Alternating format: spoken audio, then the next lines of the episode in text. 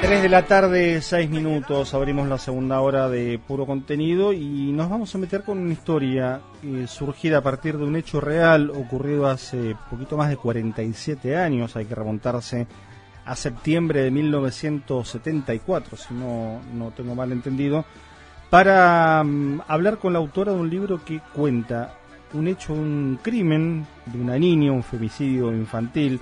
El libro se llama La niña al campanario nosotros estamos en contacto con Sonia Almada, que es la autora, que es psicoanalista y que nos está escuchando en esta tarde. Sonia, ¿cómo estás? Pablo Marcabo en Radio Cooperativa te saluda.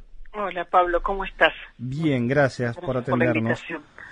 bueno, y, y, acá combinamos varias cuestiones, digo, en esta charla que vamos a tener con vos. Eh, la primera tiene que ver con la literatura, con, con la, la noticia que siempre a uno que le gustan los libros es, es buena de dar, que los libros en Argentina circulan, funcionan, que hay autores, hay autoras.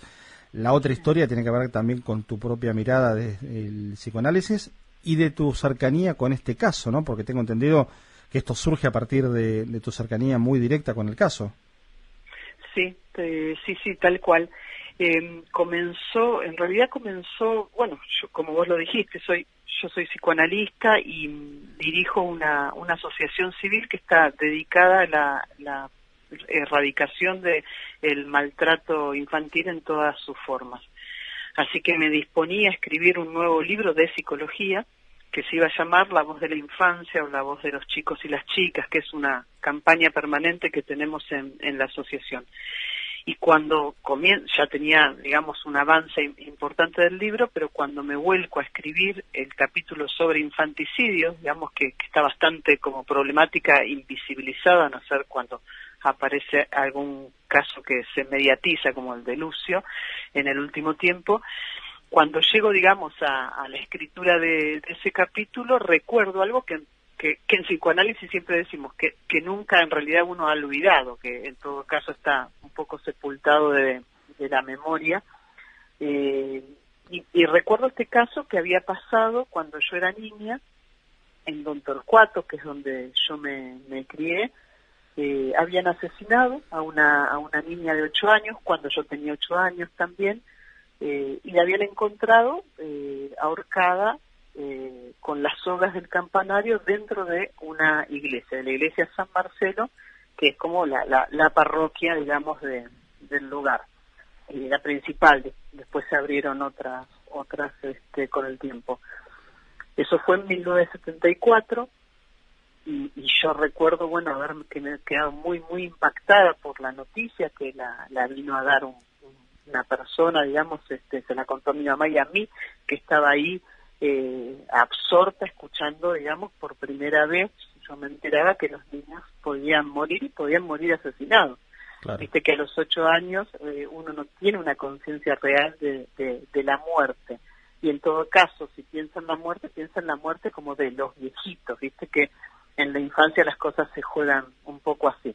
Sí, está asociada, digamos, al, al transcurrir de la vida, aunque uno no lo sepa y uno, uno entiende, obviamente, que eso tiene que ver con, con el paso del tiempo, como decís vos, con la gente grande, con los viejos, claro.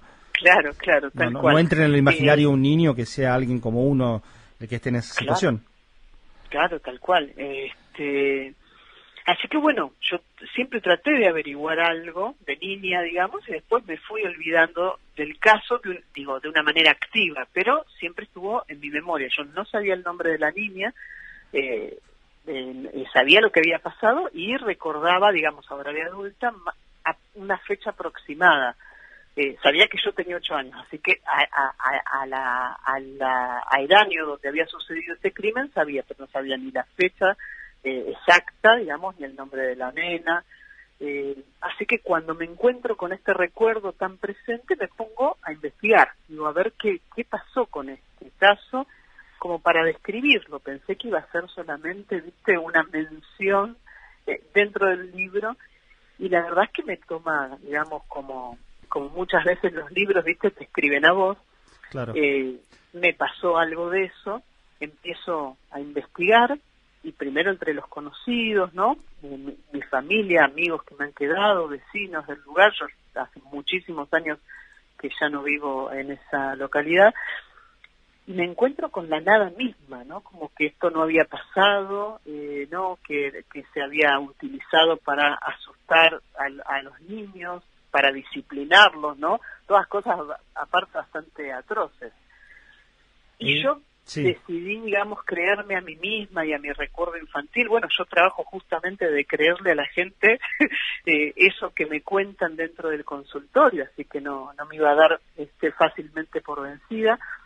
Así que bueno, seguí, seguí investigando, me llevó dos años y medio hasta que bueno, finalmente logré dar, en el libro, bueno, logré dar con muchísima gente, ¿no? Que son los aquellos que fueron compañeros de, de la niña, que finalmente supe que se llamaba Ana María Rivarola, murió el fue asesinada el 27 de septiembre de 1974, tal cual lo recordaba yo, en la iglesia San Marcelo, con, con la soga ahorcada digamos, con la zona del campanario, pero sí averigüé eh, que también había sido violada antes de ser asesinada, una cosa que en Don Torcuato nunca se había dicho y ahora en la actualidad, cuando yo me puse a investigar este caso, tampoco se decía. Y cuando empiezo a encontrarme con testigos, todos me, me decían, no, no, pero la asesinaron, pero no le pasó nada. Eh, y me sorprendía, bueno, finalmente yo encuentro el archivo judicial y bueno, puedo demostrar en el libro que la niña fue fue violada. Claro, ¿y en, qué quedó el caso puntual que motiva la historia, digamos, de posterior, muchos años después, con el libro? Impune. Impune. Totalmente impune. Sí, sí, es un caso totalmente impune como los cientos de casos, digamos, de, de violencia sexual en general de los miles de casos de violencia sexual y los, muchos de los femicidios, imagínate los feminicidios que eh, padecen las niñas, eso es, este, es bastante impune en nuestro país y en Latinoamérica en general, ¿no? Y, y en el mundo también, digo, porque tampoco es que, digo, un caso como esto donde una niña muere por su cuestión de género y por eso yo lo nombro como un feminicidio, digamos, extrapolando la época, porque por supuesto que en aquel momento eh, eh, era un infanticidio y nada más, ¿no? Eh, pero bueno, ahora sí se lo puede nombrar porque la nena muere por su cuestión de género, es violada y asesinada por ser una, una niña y dentro de una escuela y adentro, digamos, de esa escuela, dentro de una parroquia, ¿no? Eh, la verdad es que parece un caso de ciencia ficción, digo, si uno quiere escribir este, una, una, una novela, eh, pocos te creerían que puede pasar algo así. Este, eh, la nena pide ir al baño, está en el aula, pide ir al baño, va al baño, o no sabemos si llegó, y bueno, de ahí, ya después, tiempo después, unas horas después, la encuentran este, ya asesinada, ¿no? Claro. Eh, así que bueno, fue, fue muchísimo trabajo de investigación. Yo primero empecé a escribir una novela porque pensé en novelarlo porque me parecía primero muy crudo para contar y porque no tenía todos los datos, entonces dije, bueno, voy a contar esta historia, eh, es muy importante para mí poder mostrar lo que les pasa a los niños, las niñas y los adolescentes, ¿viste? Yo este, puse toda mi vida, digamos, en pos de este activismo, eh, por, por infancias que puedan vivir sin, sin violencia, entonces dije, bueno, lo voy a novelar, pero la verdad es que no, ese registro no alcanzaba para un caso tan, tan conmovedor. Así que bueno, finalmente digo lo que escribo. Escribí una primera novela que la deseché por completo y escribí un este, segundo libro que es eh, La Niña del Campanario, que es un libro de no ficción, o sea, son los, datos tal cual este, sucedieron y por supuesto con interpretación este, subjetiva, digamos, de cada una de las de, los relatos de, los testigos, de, lo que yo creo que, pasa con el mundo de los adultos hacia, hacia los niños. Así que bueno, ese fue fue este, el derrotero para, para contar algo de la verdad, ¿no? De lo que había padecido Ana María Rivarola. Claro, estamos hablando con Sonia Almada, psicoanalista, escritora, directora de la Fundación Aralma. Eh, dijiste hace poquito, una entrevista en Radio Nacional, el círculo de las violencias comienza desde la infancia. Esto es importante también tenerlo presente. Y, además vos mencionaste un par de conceptos que en ese momento uno sabe que, que no se utilizaban. Femicidio, pero ni por ahí se utilizaba, ¿no? En la época, por supuesto, digo, también ha cambiado mucho la perspectiva, no el hecho en sí, que es no deja de ser una aberración, sino la perspectiva con la que nos acercamos a estas, a estas situaciones, ¿no? sí, sí, sí, tal cual, y, y gracias ¿no? bueno, a los movimientos feministas, digamos, esto se, se ha puesto se ha puesto en agenda, ¿no? La violencia hacia hacia las mujeres, eh, especialmente hacia las mujeres y también hacia las diversidades, y la violencia hacia los niños y niñas como que empieza a asomar, digamos, no ha sido del todo problematizada como también una cuestión de género, ¿no?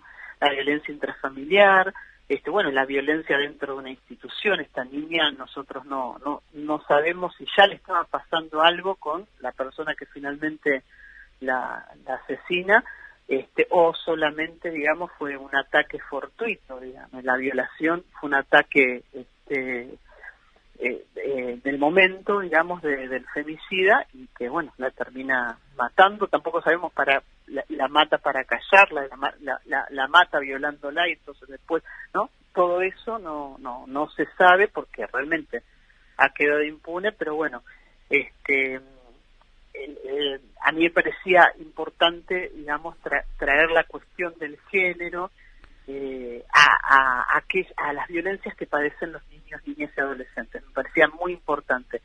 Eh, el libro estaba dedicado, digamos, el primer libro que empiezo a escribir digo, sobre la voz de, los chicos y las chicas, eh, esa era esa era mi intención, pero bueno, finalmente el caso de Ana María Rivarola me toma como por completo y ahí, bueno, puedo recorrer muchas de las problemáticas que, que yo iba a escribir en aquel primer libro más académico quizás, en este libro de, no ficción. Me pareció este súper interesante escuchar, ¿no?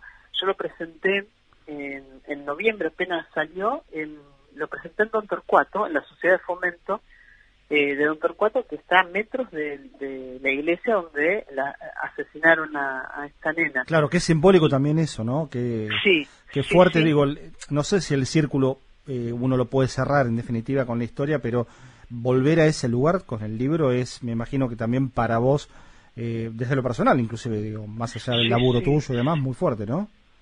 Sí, sí, fue muy, muy fuerte. apenas me lo ofrecieron, porque me lo ofrecieron personas, digamos, de Don Torcuato, que bueno, claro, en Don Torcuato se empezó a saber que yo estaba investigando eso porque iba entrevistando gente de ahí, autoridades, gente que trabajó en el colegio, policías, bueno, el libro, eh, eh, para contar, digamos, tiene una serie de entrevistas que yo voy haciendo eh, a, personas que estuvieron allí en el momento de los hechos o que conocían a, Ana María Rivarola y su propia familia también. así que cuando me ofrecieron eh, poder hacerlo en la Sociedad de Fomento de Don Torcuato, yo no, no lo dudé porque me, hasta me parecía un acto literario importantísimo, ¿no? Fuera de la norma, digamos, pero importantísimo. Más, este, yo eh, no elegía ningún presentador para para ese momento, que algunas personas me lo cuestionaban, pero bueno, nadie va a presentar el libro, me parecía que no, que, el libro se tenía que presentar solo y fue así, fue así, digo, yo bueno, hablé un poco, conté como esto que te estoy contando a vos, pero fue muy impresionante escuchar a, a, todas las personas que vivían ahí y, lo que yo no, no llegué a, ver para poder escribirlo en el libro, pero sí lo noté en la presentación, fue el trauma social. Había, digo, había dejado, así como a mí me había marcado fuertemente, eh, había dejado un tendal, digamos, de, de, personas traumatizadas que habían sido especialmente los niños, aquellos que fueron niños en el momento del crimen. También muchos adultos que fueron sus maestros. Eh, fue muy impresionante y digo, todos levantaban la mano y contaban y, contaban su experiencia, digamos, de, cómo habían vivido su infancia después de ese, eh, ese, asesinato. A mí me pasaba, a mí me, yo soy totalmente atea, pero en aquel momento me obligaron a tomar la comunión y yo tenía que ir a esa iglesia los domingos. Ah, mira. Eh, eh, justo ese año que es el año de la comunión, viste, los ocho claro, años. sí, sí. tenía que ir los domingos obligatoriamente a misa y recuerdo ir aterrorizada caminando las cuadras que me separaban de mi casa hasta hasta la parroquia pensando bueno me van a me van a asesinar porque acá asesinan niños no y eso que yo había pensado de niña lo habían pensado cantidad de los chicos que iban a esa escuela que yo iba a una escuela pública esa era una este es un colegio bueno eh, confesional eh, imagínate lo que sintieron, que tenían que ir al, aula de Anita, donde ellos este, eran sus compañeros o, los más grandecitos en el patio, entrar a ese baño bueno, fue, claro, era fue un trauma muy, muy importante que, que los atravesó como comunidad y que algo ha cambiado, digamos, en, en ese sentido. Así que fue muy, muy conmovedor y reparador. Este, eh, los habitantes, digamos, de Don Torcuato que van leyendo el libro me van mandando, ¿no? Como sus su, su parecer y, la verdad es que yo estoy súper agradecida de eso, pero y, todos más o menos me van diciendo lo mismo, ¿no? Como agradecidos, digamos, del trabajo y de poner, digamos, en voz este, un asesinato que, que, aparte por la época también, este, los, los militares, digamos, estaban ahí en Campo de Mayo, ya estaban preparando, digamos, el golpe, así que había una gran violencia sí, social. Sí, fue una época, claro. Claro, este, lo impune también tiene que ver con ese ese clima eh, social y el miedo, digamos, de, de todos, ¿no? A que nos pasara algo también con los militares, ¿no? Claro. Eh, Sonia, entonces, bueno, ha, sido traumatizante en muchos sentidos. Esto que nos contás de, de las repercusiones y lo que fuiste recopilando también posterior a la presentación, habla también de lo que muchos trabajos de este tipo han generado, y vos lo sabés, en personas que sabían, pero como dice la película, de eso no se habla, ¿no? Eh, y a veces hace falta ese empujón, esa abrir camino, digamos que en este caso un libro, La línea del campanario que escribiste. Ahora te voy a preguntar también un par de detalles de cómo conseguirlo. Lo publica La Docta Ignorancia, que es una editorial con fuerte vinculación con los temas del psicoanálisis, pero también tienen eh, narrativas y, otro, y otros temas. Eh, ¿Qué contacto con la familia de Ana María Rivarola? Sé que hay algo vinculado a un, cuñado de ella. Eh, ¿qué, hay, digamos, los padres viven? ¿Qué queda de esa familia? Eh, esa familia fue rasada casi por completo por esta tragedia. Eh, pero sí queda el que sería el cuñado que Anita no conoció, digamos, porque bueno, su hermana, que tenía 14 años al momento del hecho, del asesinato crece y bueno, finalmente... Hace una vida, claro, una pareja. ¿Cómo? Hace su vida, su pareja, claro. Claro, claro, y bueno, se casa con, con este hombre y fue a él el, que, el primero que yo contacto, digamos, como familiar. Eh, así que bueno, él está en el libro, este, en, un par de entrevistas, después hablo con quien sería la sobrina eh, de Anita Rivarola, que es la hija de él, de, de su ex la hermana de Ana, que bueno que falleció también. La hermana falleció padre, la hermana también sí. Claro que no, no sería muy grande hoy tampoco murió relativamente joven. Sí sí. Estábamos hablando de una mujer de 61 62 años no más que eso claro. Sí sí sí eh, muy joven por, eh, todo realmente muy muy dramático.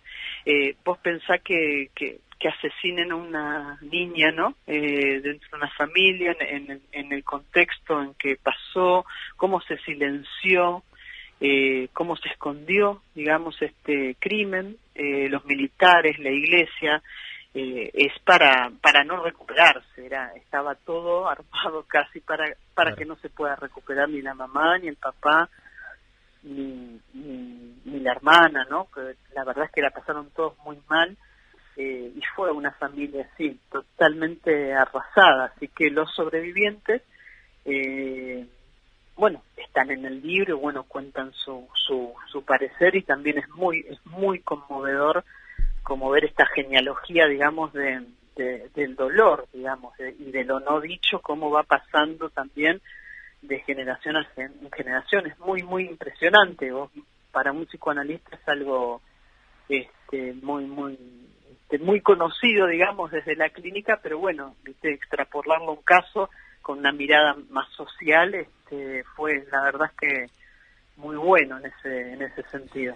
Sonia, ¿y cómo, cómo sigue la historia? Digo, los libros tienen este recorrido, en este caso además en particular, como nos contabas, generó todo el, rebote, la repercusión, digo, el libro lo estás presentando, eh, este contexto también ahora otra vez complicado con la pandemia, a, veces hace que uno tenga que preguntar bien con detalle esto, tenés previstas presentaciones, ¿cómo, qué es el libro también para vos en términos de, tu trabajo? Porque además vos estás al frente de, de Aralma, que es esta asociación civil que laburan con el tema de los derechos humanos de niñas, niños y jóvenes. Eh, ¿Qué significó este libro también para vos en términos de tu carrera, de tu profesión? Eh, es un libro que no me esperaba, eh, ¿no? Eh, yo siempre escribí de, psicología, no, la verdad es que no, no me había movido de ahí. Para mí fue muy, muy conmovedor hacerlo. apenas yo supe quién era la nena, fui, fui, encontré, digamos, este, su tumba en, en, el, en el cementerio de Tigre, y a pesar de que bueno te contaba yo no no soy creyente digamos pero tuve que tuve como la necesidad de ir varias veces eh, como a, visitarla te diría así. Esta, y, y cuando terminé el libro también y le llevé flores. Para mí ha sido muy muy conmovedor cada entrevista no encontrarme con cada persona que aportaba algo saber cómo lo habían vivido pensar en ella, ¿no? Como mirá lo que le pasó, ¿no? Como mirá lo que le pasó, cómo pudo esos instantes, eh, digo, el tiempo que duró el ataque, ¿no? El, esos instantes de terror máximo, de no poder escapar, y esto que yo veo todo el tiempo, digo, yo trabajo con víctimas de abuso sexual, de violencia familiar, de violencia institucional, de abusos eclesiásticos, esto que yo veo que yo los tengo como pacientes, digamos, para recuperar, digamos, los ayudo a recuperarse de esos dolores. Eh, bueno, Anita yo no la pude ayudar, digo, no era mi paciente, eh, y, poder ayudarla desde este lugar, ¿no? Como ponerle voz a algo que fue totalmente este, ocultado eh, e impune, a mí me, me, me prendió esto que tengo igual, ¿no? Como de eh, una búsqueda de justicia, de verdad y justicia, que, lo tengo, digamos, como este como bandera siempre, pero a mí me, me, conmovió, te digo, fue un recorrido muy, muy conmovedor, a mí me gustó mucho escribir el libro y lo hice varias veces, ya te digo, primero lo escribí como novelado y después dije, no, es una, una no ficción, y me parece que tiene un impacto, la misma conmoción me escriben mucha gente, eh, diciéndome, viste, como, bueno, qué, qué, qué conmovedora es la historia, eh, bueno, y, y, halagando a lo mejor este eh, la escritura, pero a mí lo que más me interesa es eso, ¿no? Como que llegue ese mensaje de que, ojo, a los chicos les pasan cosas terribles y a veces los adultos no estamos tan atentos y poder contarlo no desde el lugar que yo lo hago siempre que es como bueno o en clases en la universidad o dando viste una una conferencia o, escribiendo en un libro de psicología y las secuelas psicológicas no eh, de lo que pasa en la infancia y que la violencia como vos lo decías comienza desde la infancia por la forma en que se trata a los niños la forma en que se los ve se los narra entonces, este, poder hacerlo en este lugar a mí me, me hizo como muy bien, me, pero sobre todo me conmovió. Y, vi la conmoción en los demás, ¿no? Como en los testigos, en aquellos que habían estado ahí, se había, habían tenido que guardar silencio, porque eh, no se hablaba de eso en otro cuatro, estaba totalmente prohibido hablar de ese crimen. Eh, así que mm, eh, para mí es algo realmente, me, me, emociona y hay veces que, que viste, en las presentaciones dicen un Doctor Cuato y después lo presenté con Nicolás Cafese, el periodista y escritor, eh, en, en Palermo hicimos en Capital otra presentación y cada vez que yo leo algunas páginas del libro me vuelvo a conmover, que eso es raro, no, digo, no me había pasado con cosas que yo escribo, ¿no? Porque me parece que es un material muy, muy, muy sensible y está escrito, la verdad, que de, todo corazón, ¿no? Como que yo le he puesto todo lo que tengo y lo que no tengo lo puse ahí también. Eh, así que bueno, no.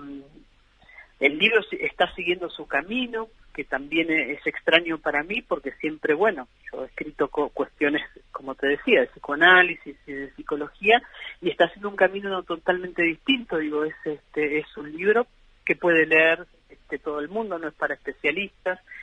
Eh, así que bueno, me van me van invitando a presentaciones que bueno, ahora quedarán para febrero y veremos cómo está la pandemia. Sí, ojalá que ojalá que pronto.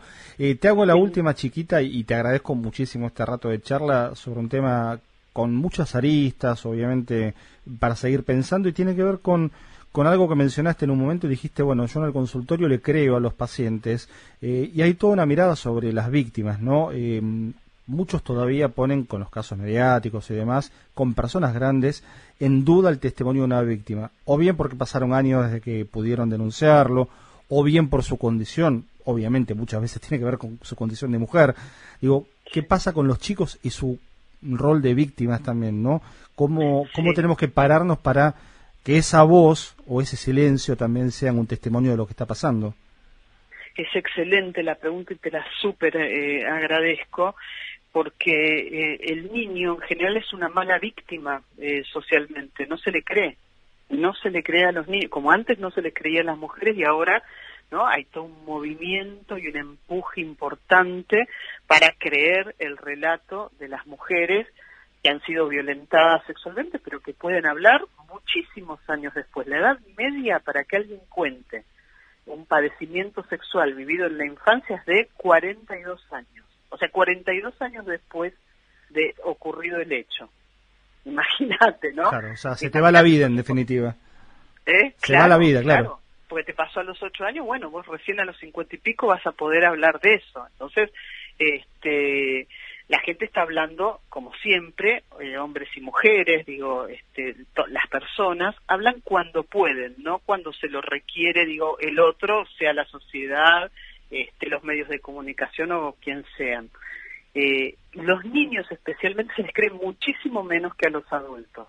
Eh, en los juzgados, bueno, los propios padres en los juzgados, la mayoría de los niños que yo atiendo no, no han sido creídos en su propia casa, cuentan digamos que les está pasando algo y primero los adultos porque no lo pueden creer porque es un, es un horror saber que a un niño le ha pasado digamos este, que ha padecido una violencia sexual entonces no no puede ser o te lo estás inventando o no le dan bolilla directamente eh, en el consultorio bueno o en los lugares donde nosotros hacemos trabajo que no solo en los consultorios digo trabajamos en merenderos en hogares convivenciales eh, que bueno, los chicos este, siempre hablan y siempre dicen la verdad sobre estas cuestiones, nunca mienten.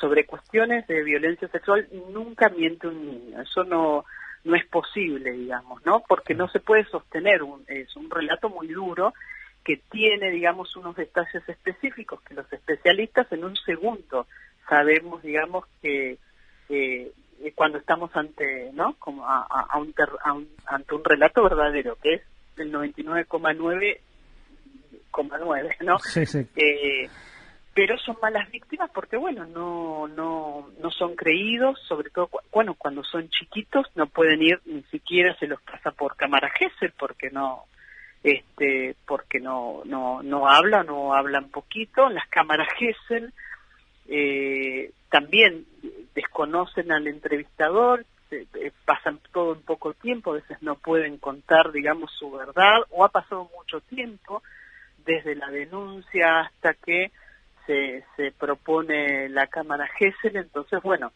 eh, a los niños no se les cree en general, en, en, en, muchas cuestiones, no se tiene en cuenta ni su opinión, ni su voz, ni su relato. Y hay que también me parece muy importante decir que los chicos no solo hablan con las palabras, también hablan con los síndromes, con los síntomas, con los gestos, pero siempre cuentan lo que les pasa.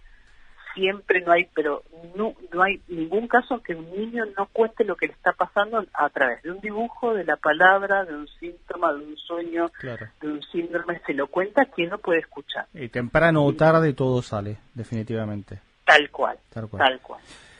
Sonia, eh, un placer hablar con vos, eh, a disposición para lo que necesiten desde la Asociación Civil, Aralmar eh, y también, por supuesto, Aralma, perdón, y también, por supuesto, para dar difusión al libro y a todo esto que nos contás, que es una historia tremenda que nos atraviesa, que tiene actualidad pese a haber ocurrido hace 47 años, en septiembre del 74, y que tu, relato, tu trabajo, La niña el campanero, campanario nos trae a estos días para pensar también no solo el hecho, ya de por sí trágico, sino también cómo vivimos hoy con las infancias y con los pibes y las pibas en este 2022, en este siglo XXI. Gracias, ¿eh? Gracias a vos, Pablo. Abrazo grande. Sonia Almada es psicoanalista y es la autora de La niña y el campanario. Paso por puro contenido, hacemos una tanda, nos quedamos todavía un ratito más. Hasta las 4 en el aire de las 7.70. Subila. Cooperativa. La 770 se siente.